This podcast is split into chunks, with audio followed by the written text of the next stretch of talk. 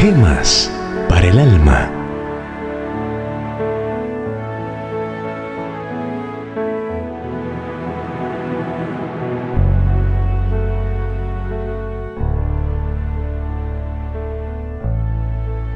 Aquel que camina con Dios.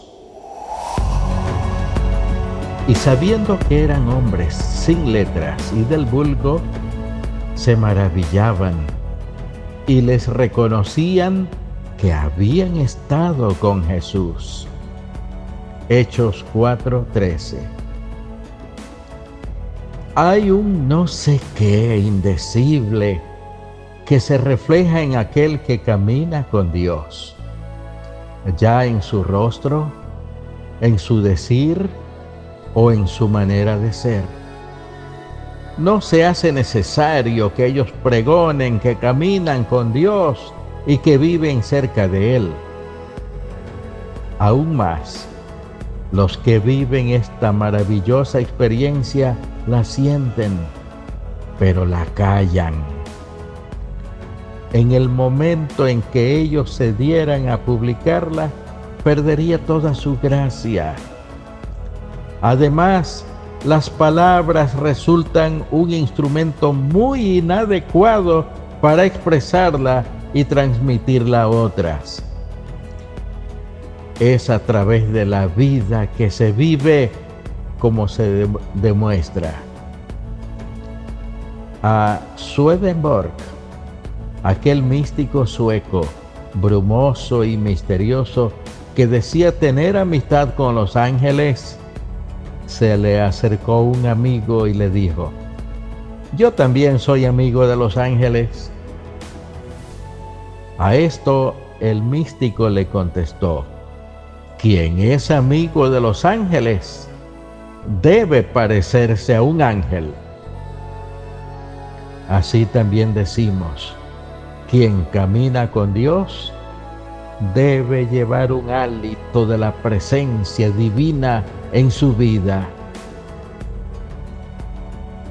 Un muchacho que navegaba por el mundo en un buque mercante llegaba a su casa una que otra vez en el año cuando su buque tocaba el puerto de la ciudad donde vivían sus padres.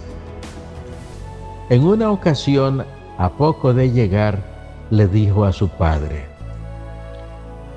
no sé lo que sucede, pero cada vez que llego a casa, encuentro a mamá más bonita. El padre le respondió, lo que sucede es que tu madre ora mucho por ti mientras tú estás viajando por el mundo. He ahí el secreto, una vida de comunión con Dios. En los tiempos de la iglesia primitiva, la gente, aun cuando sabían que los discípulos eran hombres sin letras y del vulgo, con solo verlos reconocían que habían estado con Jesús había algo en ellos que los revelaba. No se puede caminar con Dios sin que lo reflejemos en nuestra conducta, en nuestro carácter, en nuestro trato con nuestros semejantes. No se puede vivir cerca de esa presencia sin que esa luz que llevamos dentro irradie hacia afuera e ilumine la oscuridad que nos rodea. ¿Cuánto necesita el mundo de esa luz? Esta es también la hora de la potestad de las tinieblas. Si para algo caminamos con Dios en este mundo, es para que hagamos que nuestra luz resplandezca en la oscuridad. Si somos la luz del mundo, como Cristo nos ha dicho, no podemos ocultar esa luz, sino hacer que alumbre el sendero oscuro de los que siguen nuestras huellas. Oremos. Señor, cada día que pasa sobre nuestra vida, se nos hace más apremiante la necesidad de caminar contigo. Cerca de ti se enciende una luz que tenemos la obligación de hacerla brillar para que ilumine a los que viven en sombras y oscuridad.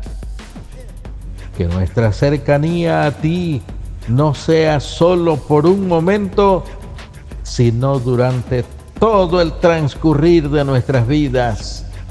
En el nombre de Jesús lo pedimos. Amén.